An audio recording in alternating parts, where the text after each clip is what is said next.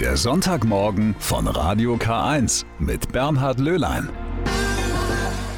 Und das ist wieder Ihr Sonntagmorgen von Radio K1, dem Kirchenfunk im Bistum Eichstätt.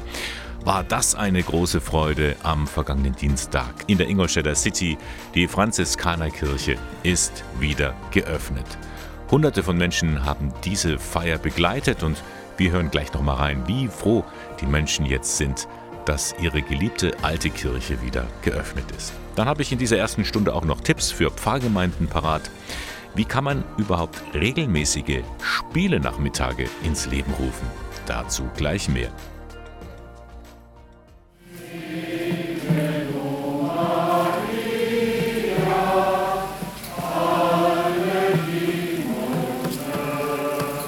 So voll hat man die Franziskanerkirche in Ingolstadt schon lange nicht mehr gesehen. Nicht nur, weil sie seit Ostern geschlossen war, so viele Gläubige sind am vergangenen Dienstag zur Wiedereröffnung gekommen. Viele mussten sogar stehen. Der Eichstätter Bischof Gregor Maria Hanke hat es sich nicht nehmen lassen, dieser Feier vorzustehen. Auch er war sehr angetan von den vielen, die gekommen sind. Bin überwältigt von der Resonanz die diese Feier hier in Ingolstadt unter Ihnen gefunden hat. Ich war eingestellt, ich muss es ehrlich bekennen, auf ein überschaubares Grüppchen. Sie haben heute das schlagkräftigste Argument geliefert, dass diese Wiedereröffnung der Franziskanerbasilika dran ist. Wir erinnern uns, die Kapuziner hatten bis vor wenigen Monaten die Seelsorge in der Franziskanerkirche aufrecht gehalten. Dann beschloss der Orden, die verbliebenen Brüder aus Ingolstadt abzuziehen. Gleich darauf machte ein Gerücht die Runde, das Bistum Eichstätt wolle die Kirche aufgeben, profanieren, wie es heißt. Darauf formierte sich ein Freundeskreis um den ehemaligen Ministerpräsidenten Horst Seehofer, der hat dann dafür gesorgt, dass die Kirche wieder geöffnet wird. Ab jetzt jeden Tag.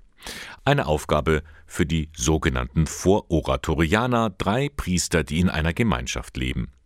Deren Sprecher, Pater Laurens Gardient, zeigte sich bei der Feier zuversichtlich. Dieser Kirchenbau stellt für jeden persönlich, für uns als Oratorium, für die Diözese, für die Stadt, für den Staat eine Überforderung dar. Jeder zuckt zusammen. Na, die Baulast ist zu schwer. Nur wir gemeinsam, nur wir gemeinsam schaffen es. Und ein berühmtes Diktum will ich jetzt zitieren. Wir schaffen das. Noch ist nicht alles in trockenen Tüchern, was die Finanzierung betrifft, aber wichtig ist für die Ingolstädter erstmal, ihre Kirche ist wieder geöffnet. Ja, wir sind Ingolstädter und es ist eine alte historische Kirche und da hängt das Herz schon dran. Ich finde es gut aus historischen Gründen, weil das eine ganz alte Kirche ist, eine Basilika ist. Da drin ist eigentlich immer, egal wann man reingeht, ist immer ein Ort der Stille wo man seine Gedanken mal ein bisschen schweifen lassen kann und sich inspirieren lassen kann von der Atmosphäre in der Kirche drin. Da bin ich froh, dass der wieder geöffnet wird. Das finde ich sehr gut.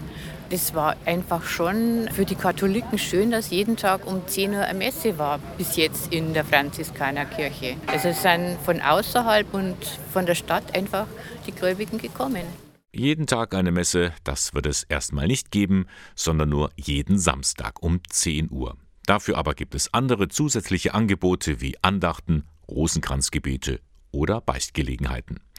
Oder man geht einfach mal so in die Franziskanerkirche, um mitten im Alltag mal ein wenig auszuruhen vom Getriebe der Stadt. Offen ist sie ja wieder. Der Sonntagmorgen heute am 8. Oktober. Und dieser Oktober, der ist ja schon seit langem der Monat der Weltmission. Gemeint ist damit die größte Solidaritätsaktion von Katholikinnen und Katholiken weltweit. In diesem Jahr steht der Nahe Osten im Mittelpunkt der Aktion. Das katholische Hilfswerk Missio München ruft vor allem zur Unterstützung der drei Länder Syrien, Libanon und Ägypten auf. Denn dort erleben die Christen eine schwierige Situation, sagt Missio-Präsident Wolfgang Huber. Willi Witti berichtet. Ich habe aber dort auch bei meinen verschiedensten Besuchen immer wieder erlebt, dass sie durch ihr christliches Zeugnis, durch ein Durchhaltevermögen die Gesellschaft mitgestalten und auch immer wieder in für uns vielleicht manchmal ausweglos scheinenden Situationen doch Möglichkeiten finden, das Leben miteinander zu teilen. Erst vor kurzem war Monsignore Wolfgang Huber im Libanon. 70 Prozent der Bevölkerung leben hier unter der Armutsgrenze. Verschärft wird die Situation durch Flüchtlinge, die aus Syrien und anderen Ländern kommen.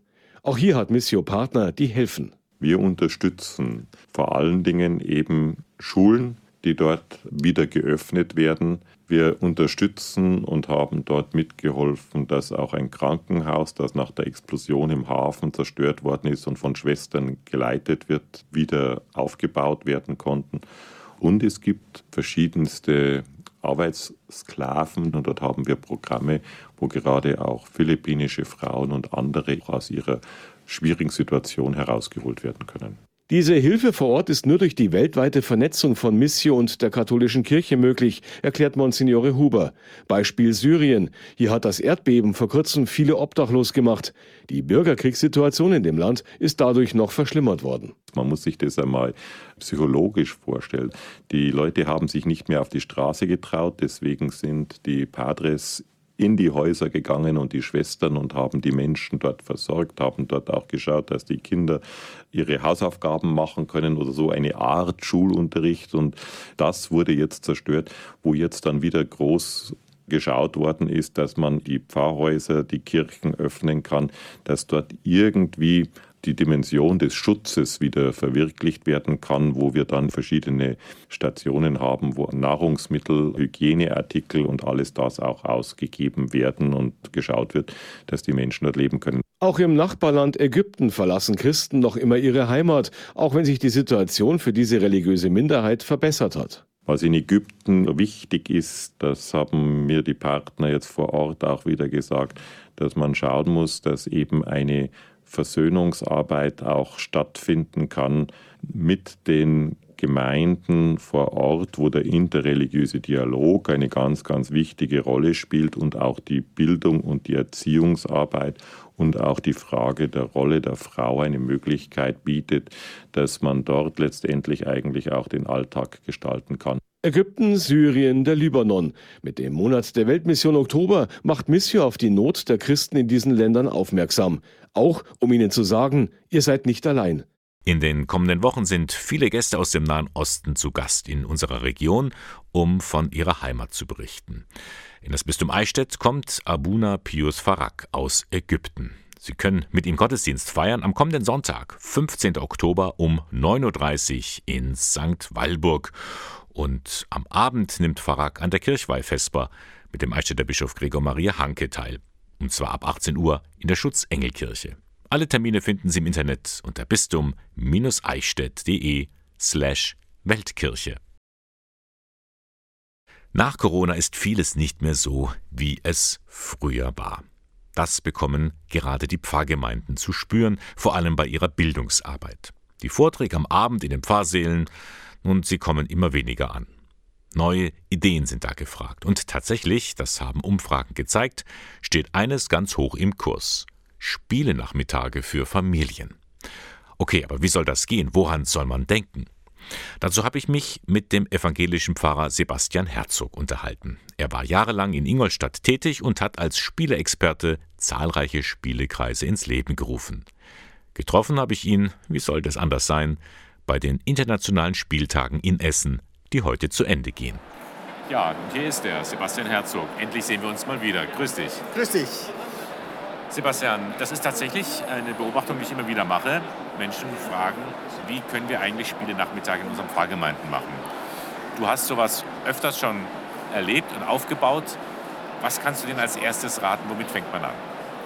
Also ein Rat, den ich für alle Gemeindearbeiter eigentlich gebe, aber auch in, die, in, spe, in diesem speziellen Fall, ähm, immer mit den Leuten sowas organisieren, die ich auch als Zielgruppe habe.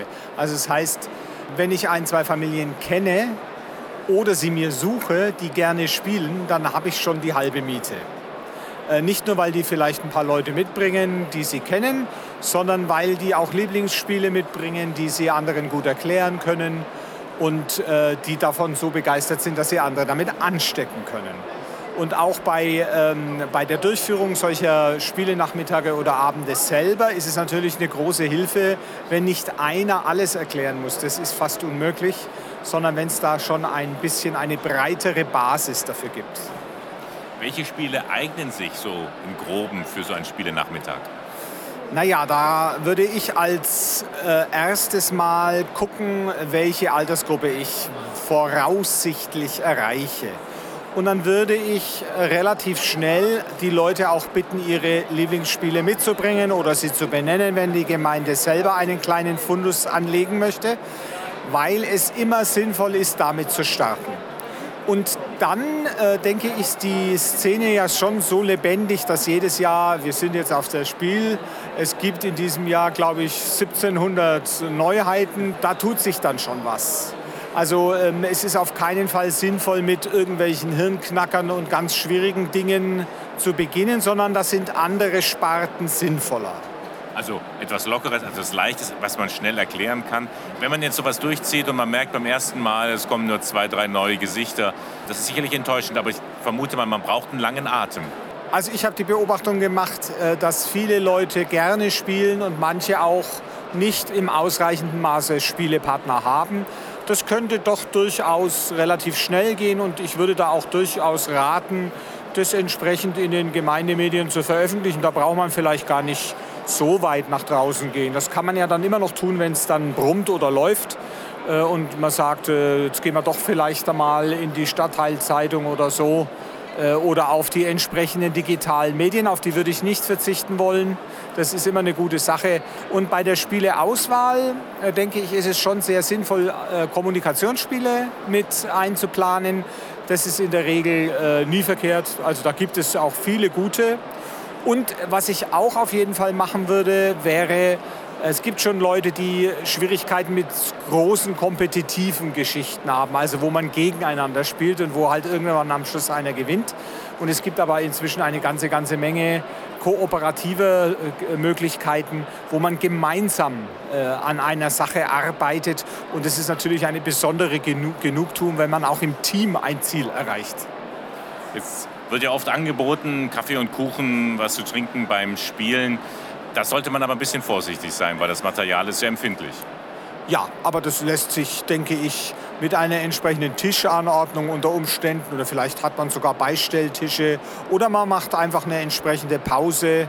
Manche, äh, manche Kirchengemeinden haben ja Stehtische für Empfänge und so und dann macht man halt eine kleine Kuchenpause. Ja. Jetzt ist ja so, viele haben da vielleicht gar nicht dran gedacht, ah ja, Spiele in der Gemeinde könnte was sein. Was ist so der Mehrwert? Warum passen Brettspiele gerade auch zur Gemeindearbeit sehr gut?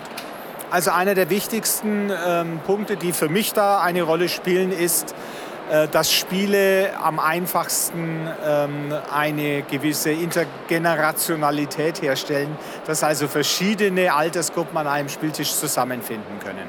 Und das ist mit den gesagten Sparten, die ich gerade benannt habe, in besonderer Weise möglich. Weil da muss nicht jeder immer die Nase ganz vorne raushalten, sondern kann sich dann einbringen, wenn es ihr oder ihm gut tut. Und das ist natürlich sehr hilfreich, dass dann auch sowas zwischen den Generationen entstehen kann. Wunderbar, das waren einige Anregungen von Sebastian Herzog hier bei das Spiel in Essen mit ein paar Tipps, wie kann man Spielenachmittage für Familien in Gemeinden gestalten. Sebastian, herzlichen Dank. Sehr gerne. Die katholische Jugendarbeit hat schwere Zeiten hinter sich. Da war Corona, viele Veranstaltungen und Gruppenstunden sind ausgefallen, weggebrochen. Nur langsam tauchen die Jugendlichen wieder auf, die im weiten Umfeld der Kirche sich engagieren möchten. Im Bistum Eichstätt tut sich da jetzt etwas. Die beiden Jugendstellen in den Dekanaten Ingolstadt und Eichstätt haben sich zusammengeschlossen, zumindest räumlich. Die alten Büros wurden aufgegeben, nun ist man in einem gemeinsamen Haus untergebracht, in Geimersheim. Aus zwei wurde eins sozusagen. 10.14 Uhr. So, gehen wir rein, oder? Ja. Untere Marktstraße 11 in Geimersheim, ein gut gewählter Ort für die neue Jugendstelle. Hier befand sich früher das ehemalige Haus des Pfarrers. Hier nun haben die beiden Jugendreferenten Wolfgang Kronauer für das Dekanat Eichstätt und Marco Böhm für das Dekanat Ingolstadt ihre Zelte aufgeschlagen. Und Böhm kann auch erklären, Was hat zu dieser Zusammenlegung geführt? Der überwiegende Grund war durch das Pastoralkonzept oder das Raumkonzept des Bistums, weil ja in Schädorf die Räumlichkeiten abgegeben worden sind und weil Platzmangel in Ingolstadt bestand und wir in Ingolstadt schon seit langem neue Räumlichkeiten gesucht haben haben wir gesagt, wir gehen einen neuen Weg. Wir legen zwei Jugendstellen zusammen aus unterschiedlichen Gründen und unterschiedlichen Vorteilen auch dann. Welche Folgen hat das nun? Zunächst, das bestätigen beide, überwiegen die Vorteile. Also für uns, für das Dekanat Eichstätt, ist es offensichtlich, wir haben hier bessere Wege, bessere Verbindungen. Wir liegen zwischen Ingolstadt und Eichstätt, einer der Hauptwege, sowohl schulisch als auch äh, wirtschaftlich. Wir haben wesentlich mehr Möglichkeiten, Jugendliche anzusprechen, wie es in den letzten Jahren in Scheldorf war. Auch wenn wir in Scheldorf 50 Jahre Tradition gehabt hatten, aber es ist halt immer so, dass die Jugendlichen bereit sind, überall hinzufahren. Aber hier kann man sie direkt vor Ort zum Teil auch abgreifen.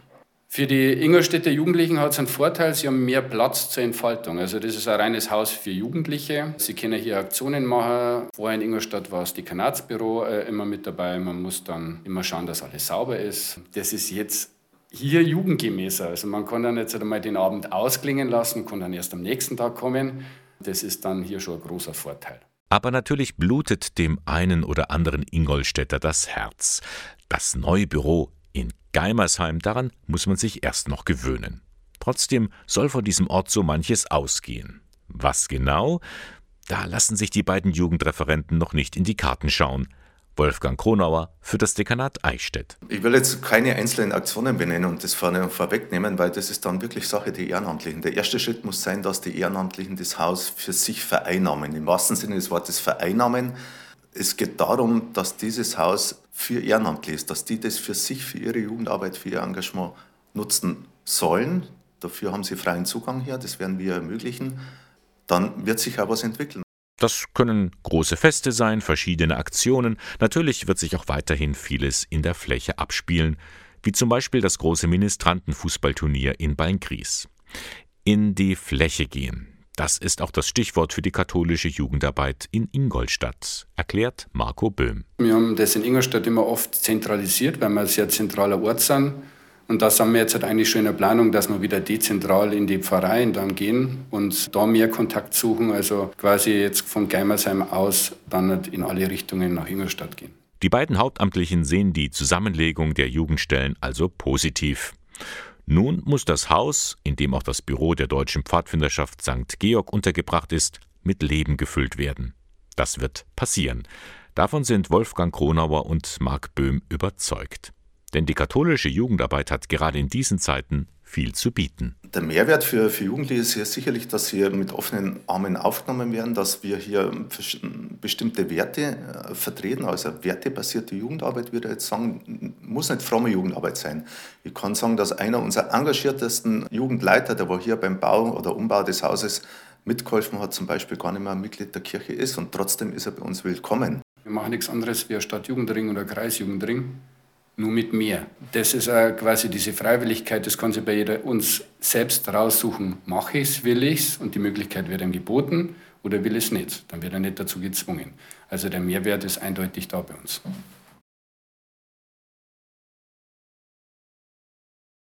Wie heißt das Sprichwort so schön, alle Wege führen nach Rom? Nun, zurzeit könnte man zumindest annehmen, alle Katholikinnen und Katholiken blicken nach Rom, denn dort findet seit Mittwoch die sogenannte Weltsynode statt. Am vergangenen Sonntag, da hat uns ja schon unsere Vatikan-Korrespondentin darüber erzählt, sie rechnet damit, dass diese Versammlung die Kirche verändern wird. Es geht vor allem darum, wie man in der heutigen Zeit miteinander umgeht. Wir können das derzeit nur beobachten. Interessant aber ist, welche Bischöfe aus Deutschland an diesem Treffen teilnehmen. Und das weiß mein Kollege Alois Birl vom Münchner Kirchenradio. Alois, wer sind denn jetzt nun die fünf deutschen Bischöfe bei der Weltsynode? Die fünf Vertreter repräsentieren so ein bisschen die unterschiedlichen Strömungen in der Deutschen Bischofskonferenz. Da ist zunächst einmal der Vorsitzende Georg Betzing aus Limburg, dann Franz Josef Oberbeck aus Essen und Felix Genn aus Münster. Sie repräsentieren die reformorientierten Oberhirten in Deutschland. Dann sind zwei Bischöfe aus Bayern dabei, der Augsburger Bertram Meyer und Stefan Oster aus Passau, die eher zum reformkritischen Flügel gehören. Bischof Genn und Bischof Oster sind vom Papst berufen worden. Die anderen drei Synodenteilnehmer hat die Bischofskonferenz bestimmt. Gibt es von denen gemeinsame Erwartungen an die Synode? Alle fünf teilnehmenden Bischöfe erwarten ein neues Miteinander in der Kirche, auch einen neuen Stil durch die bisher nie dagewesene Beteiligung von nicht geweihten Gläubigen, also sogenannten Laien. In der Schwerpunktsitzung unterscheiden sie sich dann aber doch. Bischof Betzing wünscht sich, dass der Papst sich an den Rat der Synode und an ihre Inhalte gebunden fühlt. Bischof Oster betont dagegen die Unabhängigkeit des Papstes. Dann sind noch einmal erhebliche Unterschiede bei der Bewertung des synodalen Wegs in Deutschland deutlich geworden. Für Bischof Betzing hat der synodale Weg bei vielen entscheidenden Themen auch Anstöße für die Weltsynode gegeben, etwa bei der Rolle der Frauen in der Kirche. Bischof Oster hat dagegen vor allem den seiner Meinung nach bewusst aufgebauten Druck beklagt, der im synodalen Weg herrscht. Dadurch seien die Polarisierungen verstärkt worden, es sei weniger ums gegenseitige Verständnis gegangen, sondern um das Durchsetzen von einseitigen Veränderungen ohne Rückbindung mit der Weltkirche. Und da erwartet er sich, dass es bei der Weltsynode in Rom natürlich anders sein wird. Und welche Themen sind denn gerade den bayerischen Bischöfen wichtig? Da glaube ich, sind sie sich mit allen anderen Bischöfen einig. Alle halten eine größere Beteiligung der Gläubigen und vor allem auch von Frauen für wichtig, auch wenn es da bei der Ordination, also bei Weihen, erhebliche Unterschiede gibt. Der Augsburger Bischof Bertram Meyer erwartet sich für seine Frauenoffensive jedenfalls Rückenstärkung von der Weltsynode. Was kann ich als Bischof tun in meiner eigenen Diözese, um nach der Synode die Kultur der Partizipation noch größer zu schreiben? Bisher habe ich immer mein Möglichstes getan, Frauen in gute Positionen zu bringen. Was können wir aber vielleicht sogar tun, um auch Frauen in Leitungsdienste zu bekommen? Es muss nicht gleich die sakramentale Weihe sein, da ist noch ein weiter Weg hin. Und natürlich ist allen Bischöfen wichtig, dass Menschen sich für den Glauben entscheiden. Der Passauer Oberhirte Stefan Oster hat dabei als Mitglied der Jugendkommission der deutschen Bischöfe vor allem die nachwachsenden Glaubensgenerationen im Blick. Wie helfen wir jungen Menschen heute einladend in den Glauben zu finden? Also wie sind wir synodale Kirche mit und für junge Menschen? Wie machen wir sie zu Protagonisten ihres Glaubens? Das ist ein ganz starkes Thema. Da erhofft sich Bischof Oster auf der Weltsynode neue Ideen und Anstöße. Ja, spannend wird schon sein, ob es Veränderungen geben wird bei dieser Weltsynode. Zunächst wird er nur beraten. Beschlüsse sind erst für den Herbst nächsten Jahres zu erwarten, wenn die Weltsynode noch einmal abschließend zusammenkommt, oder? Da bewegen sich natürlich alle Beobachter im Bereich der Spekulation. Der Papst möchte, dass möglichst viele unterschiedliche Stimmen in der Kirche gehört werden, dass sie Verständnis füreinander finden und Lösungen für die Fragen der Zeit. Die sehen in den unterschiedlichen Regionen der Welt aber unterschiedlich aus. Ich kann mir vorstellen, dass die Synode den unterschiedlichen Traditionen und Kulturen in der Weltkirche mehr Freiheit gibt, eigene Antworten auf die Herausforderungen vor Ort zu finden und dass der Vatikan da viel Spielraum lässt. Gleichzeitig müsste das bedeuten, dass ganz klar das weltweit Verbindende der katholischen Kirche herausgestellt wird. Ja, vielen Dank. Alois Birl war das vom Münchner Kirchenradio mit seinen Eindrücken von der Weltsynode. Sie findet derzeit in Rom statt. Das ist die Geschichte von Kosai Alabdun. Er war Taxifahrer in Syrien. 2015 ist er mit seiner Familie nach Deutschland geflüchtet. Zunächst absolviert er einen Deutschkurs, zwei Jahre später findet er Arbeit im Seniorenheim Caritas Pirkheimer in Altenfurt bei Nürnberg. Eine Arbeit, die ihm Spaß macht bis heute. Also gefällt mir das beim alten Leute arbeiten und habe ich viel hier gelernt. Deswegen bin ich bis jetzt im Altenheim und ich mache jetzt auch seit September Ausbildung als Fachaltenbepflegerhelfer. Essen eingeben, Bewohner waschen, mit ihnen spazieren gehen, spielen und sich unterhalten. Das sind einige seiner Tätigkeiten. Er sagt, ich mache meinen Job gerne. Wenn ich die Bewohner frisch geduscht oder dann ich merke, dass der ist zufrieden und glücklich und er will was sagen, aber er kann nicht reden. Aber ich merke, dass er will das so Dankeschön sagen. Deswegen ich mache meinen Job gerne. Das ist auch die Geschichte von Beatrice Gabriel aus Uganda. Sie flüchtete im Jahr 2000 nach Deutschland, machte mehrere Praktika für verschiedene Berufe. Bei einem freiwilligen sozialen Jahr im Altenvorder Seniorenheim im Jahr 2009 merkte sie, dass sie hier Menschen sehr nahe kommen kann. Daher absolvierte sie im Abschluss dort die dreijährige Ausbildung zur Pflegefachkraft und blieb. Zu meiner Arbeit gehört Tabletten verteilen, Tabletten richten, Behandlungspflege, Kompressionsverbände. Wunden organisieren, die Dokumentation, die dazu gehört, so viel Dokumentation, viel muss man dokumentieren, das mache ich auch und organisieren ganze Haus und Mitarbeiter. Im Februar kommenden Jahres wird sie als Bereichsleiterin eine noch größere Verantwortung übernehmen. Die Beispiele von Kosai und Beatrice zeigen, jeder Mensch, egal wo er oder sie herkommt, hat eine Chance verdient.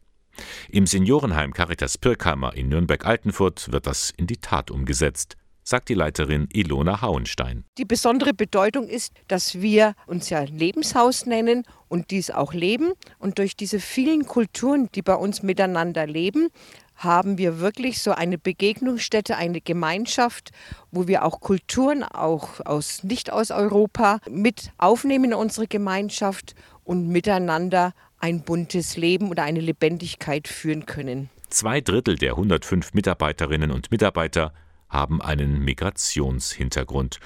Unter diesen sind allein 13 geflüchtete Menschen aus Syrien sowie elf aus afrikanischen Ländern, darunter fünf Männer und sechs Frauen. Und das klappt, ganz nach dem Leitsatz Wir holen Leben ins Haus. Die Menschen, die hier leben, die können nicht mehr nach Vietnam fliegen oder was weiß ich. Wir holen diese Menschen ins Haus und dadurch gewinnen die Menschen an Geschichten, an Erfahrungen oder Neuigkeiten. Und diese Offenheit prägt sich auch in der Lebendigkeit von unseren Mitarbeitern und Bewohnern aus. Arbeitskräftemangel herrscht hier nicht, sagt die Seniorenheimleiterin. Die ausländischen Pflegekräfte werden entsprechend ihrer Fähigkeiten gefördert, bis hin zur Bereichsleitung. Und es sind solche viele Beispiele, dass die Menschen, die wir aufgenommen haben, dass die sich so gut entwickeln, dass ich manchmal richtig heulen könnte vor Freude. Eine Win-Win-Situation für alle, die vielleicht ein Leben lang andauern kann. Zumindest wenn es nach Kosei Alabdun geht. Ich habe auch die deutsche Staatsangehörigkeit bekommen, also ich bleibe bis Rente. Und dann, ich habe meine Chefin gesagt, ich habe ein Zimmer hier reserviert mit Balkon. Seit 30 Jahren gibt es ihn jetzt schon, den Hospizverein in Ingolstadt. Er hatte sich zur Aufgabe gemacht, Menschen auf ihrem letzten Weg ihres Lebens zu begleiten. Der Hospizverein engagiert sich auch dafür, das Sterben als einen wertvollen Teil des Lebens anzunehmen. Darum ist es gut, dass es ihn gibt, sagt Vorstandsmitglied Nadine Dirr. Weil er immer dann da ist, wenn Menschen in einer echten Notsituation sind und jemanden brauchen. Und das auch relativ kurzfristig. Und die Menschen, die einen Angehörigen verlieren oder auch die sterbenden Menschen einfach dort abholen und begleiten, wo es gerade gebraucht wird. Und das kann im ambulanten wie im stationären Bereich sein, eben dort, wo Unterstützung gebraucht wird. Und auch nach dem Tod begleiten die Ehrenamtlichen die Hinterbliebenen. Niemand muss allein bleiben. Das ist schon sehr schön und ich freue mich auch sehr, dass die Nachfrage nach unseren Angeboten gerade jetzt auch nach der Corona-Pandemie wirklich wieder total zunimmt. Ich glaube, mehr Ehrenamtliche zu uns finden und dadurch einfach unser Angebot für sterbende Menschen weiter ausgebaut wird. Trauer ist ein Bereich, der alle Menschen betrifft die einen lieben Angehörigen zurücklassen mussten. Was ihnen hilft, das sind Gespräche, etwa in einer Selbsthilfegruppe oder auch Geschichten. Diese Erfahrung macht Ulrike Momendey immer wieder. Die Geschichtenerzählerin aus Neuburg erreicht mit ihren Erzählungen bei den Zuhörenden einen Perspektivwechsel. Auf einmal erscheint alles in einem größeren Zusammenhang. Und um diese Erfahrungen zu konservieren, hat sie nun eine CD herausgegeben. Eine Klangreise aus Musik und Geschichten. Im Verlauf der Geschichten ist eigentlich das verbindende Element Bewegung. Musik ist Bewegung, Bewegung ist Veränderung, Veränderung ist Leben.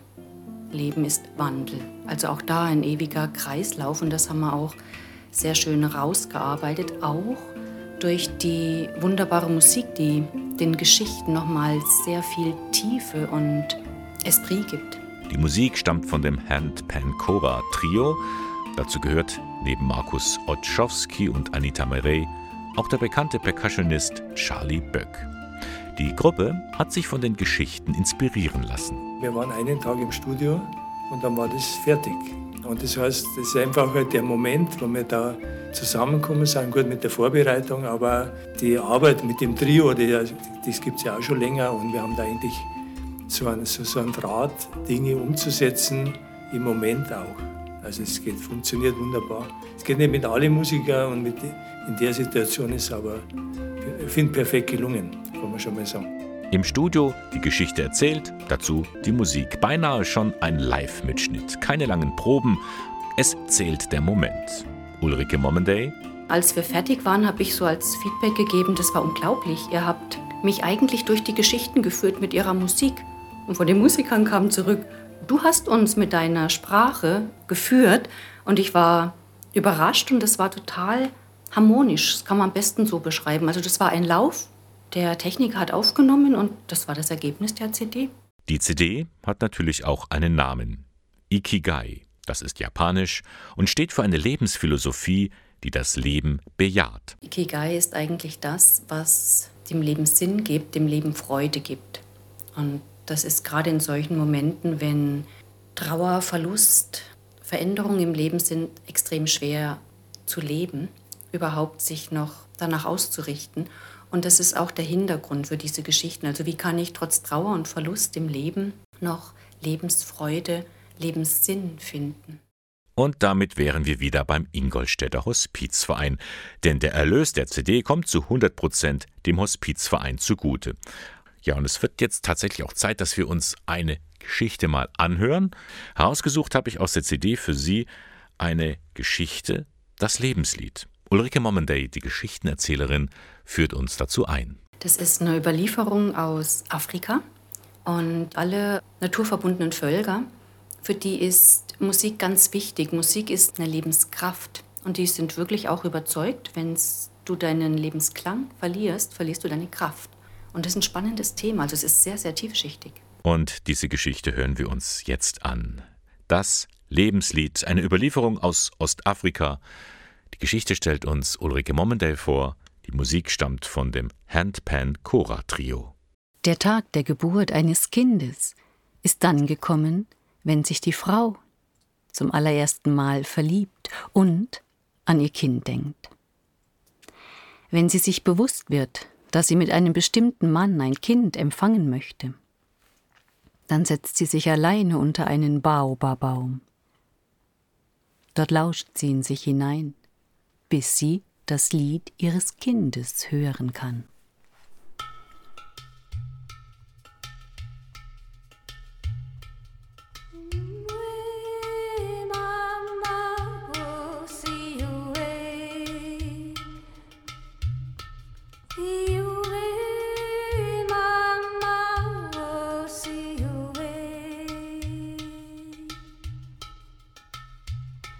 wenn sie es gehört hat, dieses Lebenslied.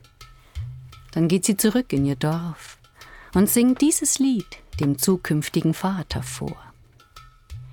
Und während sie sich lieben, singen sie dieses Lied gemeinsam. Und sie laden auch das Kind ein, mit einzustimmen. Sie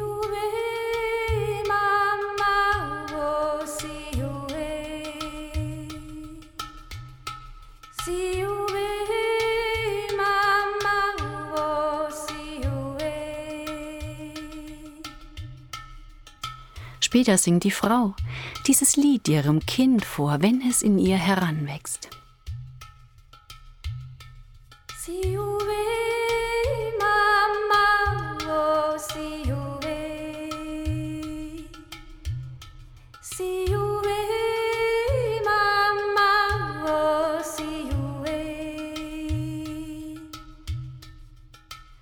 Sie lehrt dieses Lied auch die alten Frauen und Hebammen des Dorfes sodass das Kind bei seiner Ankunft mit diesem Lied begrüßt wird.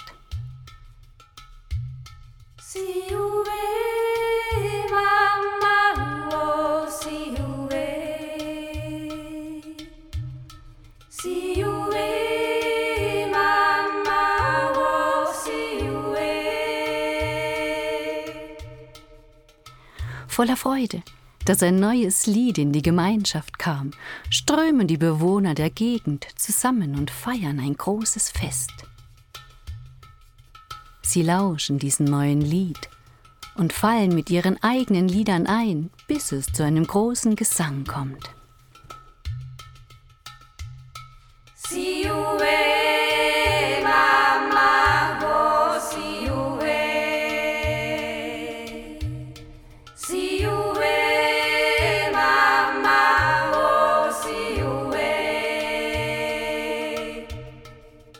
Und auch nach der Geburt singen die Dorfbewohner dieses Lied dem neuen Stammesmitglied vor. Bei jeder Gelegenheit, wenn es sich verletzt und weint, bei einem Fest, bei Initiationsriten und auch bei seiner Heirat. Und am Ende seines Lebens versammeln sich die Angehörigen noch einmal an seinem Sterbebett und singen das Lied ein allerletztes Mal.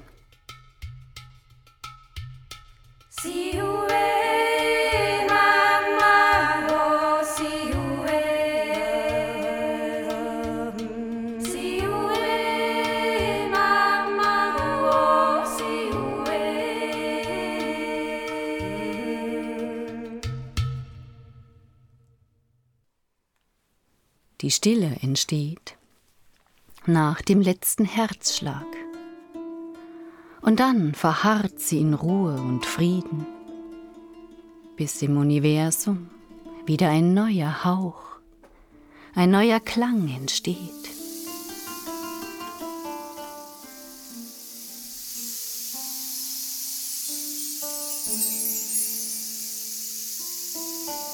Von jedem Menschen, der geht, bleibt etwas zurück.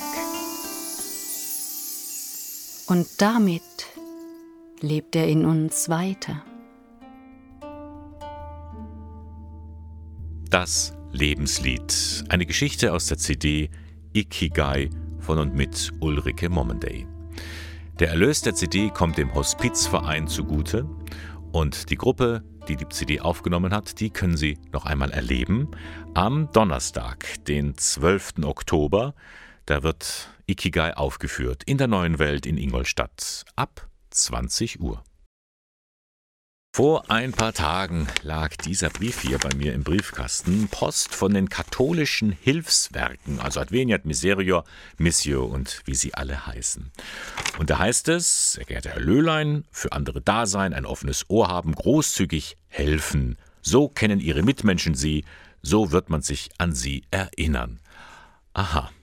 Es geht den Hilfswerken darum, dass ich am Ende meines Lebens ein Testament schreibe wo ich doch etwas Gutes hinterlassen sollte.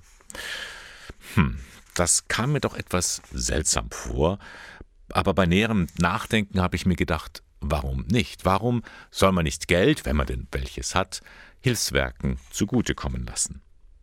Nach dem Tod etwas Gutes tun also.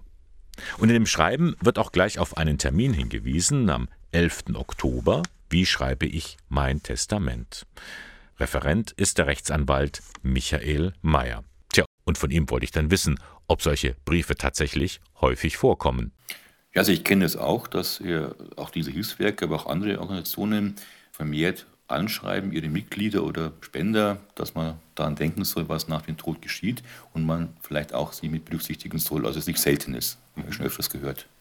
Denn diese, diese Hilfswerke leben ja nicht nur von Spenden, die leben tatsächlich auch von Nachlässen. Ja, also auch da mein Kenntnisstand von diversen Institutionen das ist richtig so. Spenden sind sehr, sehr wichtig, darf man nicht vernachlässigen, aber ich glaube, der größere Teil kommt durch die Berücksichtigung in Nachlässen zustande, weil da größere Summen fließen. Jetzt man, könnte man natürlich in den Verdacht kommen, aha, die sind nur wieder auf das, auf das Geld von alleinstehenden alten Witwen an, so wie das mal früher der katholischen Kirche auch vorgeworfen wurde. Letztendlich aber kann man sagen, durchaus legitim, denn ob das jetzt katholische oder sonstige Hilfswerke sind, die tun ja was Gutes mit dem Geld. Auf jeden Fall, also das tun was Gutes auch. Ich denke, was Sie erwähnt haben, früher, dass die da das abgeholt haben von den Leuten, das glaube ich jetzt nicht, also außer meiner Kenntnisstand ist.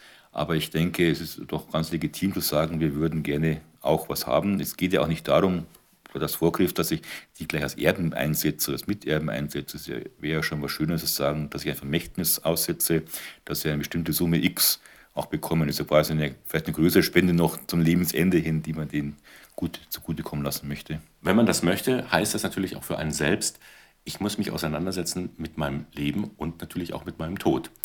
Und das tun nicht so viele. Das ist vollkommen wichtig, wie Sie sagen. Also das ist meine Erfahrung auch, spreche auch in meinen Vorträgen auch an.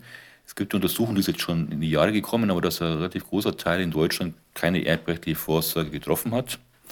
Hört sich erschreckend an erst einmal, aber wenn man überlegt, gut, das ist genau das Thema, was Sie gemeint haben, dass die Leute, wenn sie sich mit Testament beschäftigen, sich ja mit dem eigenen Tod beschäftigen und dann das verdrängen wollen und sagen, nein, das hat doch ganz viel Zeit. Äh, wobei ich mal sagen muss, man stirbt ja nicht nur altersbedingt, es gibt ja viele andere Ursachen ja auch, wie Krankheit, Unfall, man kann ja schon in jungen Jahren versterben. Aber ich, wie gesagt, man sollte sich Gedanken dazu machen und insofern, das ist äh, ganz, ganz wichtig nach meiner Meinung und das ist auch der Sinn von so Vorträgen. Was man auf jeden Fall wissen sollte, bevor man überhaupt anfängt, wie geht ein Testament, sich auseinanderzusetzen, wie sieht denn die Erbfolge eigentlich aus? Genau, man muss einfach mal bildlich vorstellen, ich sterbe jetzt und was passiert denn eigentlich? Ich habe keine Vorsorge getroffen, kein Testament geschrieben, gar nichts. Dann muss ich mir einfach überlegen, mein, das ist in Deutschland alles organisiert. Es gibt natürlich die gesetzliche Erbfolge, so nennt man das, und da ist genau geregelt, wer meine gesetzlichen Erben sind. Das geht dann vom Prinzip der Blutsverwandtschaft ja aus. Und einzige, was nicht blutsverwandt ist, ist dann der Ehegatte, wenn ich verheiratet bin. Und wenn das so passt, dann ist ja auch in Ordnung. Aber ansonsten müsste ich natürlich dann schon vielleicht Vorsorge treffen, wenn ich davon abweichen möchte. Und eine Möglichkeit wäre eben auch, den Hilfswerken etwas zu vermachen. Da ist dann die Umsetzung natürlich, was ich machen kann, wenn ich hier sage, ich möchte als Erben, Miterben einsetzen oder Vermächtnis halber was aussetzen. Das ist natürlich eine Möglichkeit, die da auch mitgegeben wird auf dem Weg. Das ist die persönlichste Entscheidung natürlich von einem Menschen. Soweit also der Rechtsanwalt Michael Mayer aus Ingolstadt. Wie schreibe ich mein Testament? So lautet dann auch sein Vortrag am kommenden Mittwoch, den 11. Oktober, im Verein St. Anton in der Münchner Straße in Ingolstadt. Um 18 Uhr geht's los. Können Sie dabei sein, da erfahren Sie viele Tipps und warum es gar nicht so verkehrt ist, sich mal Gedanken zu machen, wem vererbe ich eigentlich was. Mika und Grace Kelly. Damit geht der Sonntagmorgen von Radio K1 zu Ende. Begonnen haben wir mit dem großen freudigen Ereignis, die Wiedereröffnung der Franziskanerkirche. Noch ist zwar nicht alles in trockenen Tüchern, was die Finanzierung betrifft, aber für die Ingolstädter ist es erstmal wichtig, dass ihre Kirche in der Innenstadt wieder geöffnet ist. Ich finde es gut aus historischen Gründen, weil das eine ganz alte Kirche ist, eine Basilika ist. Da drin ist eigentlich immer, egal wann man reingeht, immer ein Ort der Stille wo man seine Gedanken mal ein bisschen schweifen lassen kann und sich inspirieren lassen kann von der Atmosphäre in der Kirche drin. Da bin ich froh, dass der wieder geöffnet wird. Aus zwei macht eins. Das könnte das Motto sein für die beiden katholischen Jugendstellen im Dekanat Eichstätt und Ingolstadt, denn die wurden räumlich zusammengelegt. Neuer Ort ist jetzt Geimersheim. Und warum diese Zusammenlegung nötig war, das weiß Marco Böhm, Jugendreferent für das Dekanat Ingolstadt. Der überwiegende Grund war durch ähm, das Pastoralkonzept oder das, das, das, Raumkonzept des Bistums, weil ja in Schädorf die Räumlichkeiten abgegeben worden sind und weil Platzmangel in Ingolstadt bestand und wir in Ingolstadt äh, schon seit langem neue Räumlichkeiten gesucht haben ähm, haben wir gesagt, wir gehen einen neuen Weg. Wir legen zwei Jugendstellen zusammen aus unterschiedlichen Gründen und unterschiedlichen Vorteilen auch dann. Es ist ein kleines Jubiläum. Seit 30 Jahren gibt es den Hospizverein in Ingolstadt. Er engagiert sich für Menschen auf ihrem letzten Weg ihres Lebens. Und dem Hospizverein geht es auch darum, Sterben als einen wertvollen Teil des Lebens anzunehmen. Darum ist es gut, dass es ihn gibt, sagt Vorstandsmitglied Nadine Dier. Weil er immer dann da ist, wenn Menschen in einer echten Notsituation sind und jemanden brauchen. Und das auch relativ kurzfristig und die Menschen, die einen Angehörigen verlieren oder auch die sterbenden Menschen einfach dort abholen und begleiten, wo es gerade gebraucht wird. Und der Hospizverein hat auch ein Geburtstagsgeschenk bekommen, eine CD mit Geschichten. Es ist eine ganze Klangreise, die mit Musik unterlegt ist und das Ganze wird auch als Konzert aufgeführt. Ulrike Momendey und Charlie Böck mit seiner Gruppe sind zu hören am kommenden Donnerstag, 12. Oktober um 20 Uhr in der neuen Welt in Ingolstadt. Ein schönes Erlebnis zu dem ich nur ganz herzlich einladen kann. Das war der Sonntagmorgen von Radio K1. Sie finden uns in Eichstätt in der Luitpoldstraße 2. Moderation und Redaktion der Sendung Bernhard Löhlein. Ich wünsche Ihnen noch einen schönen Sonntag, freue mich auf nächste Woche mit Ihnen. Bis dann.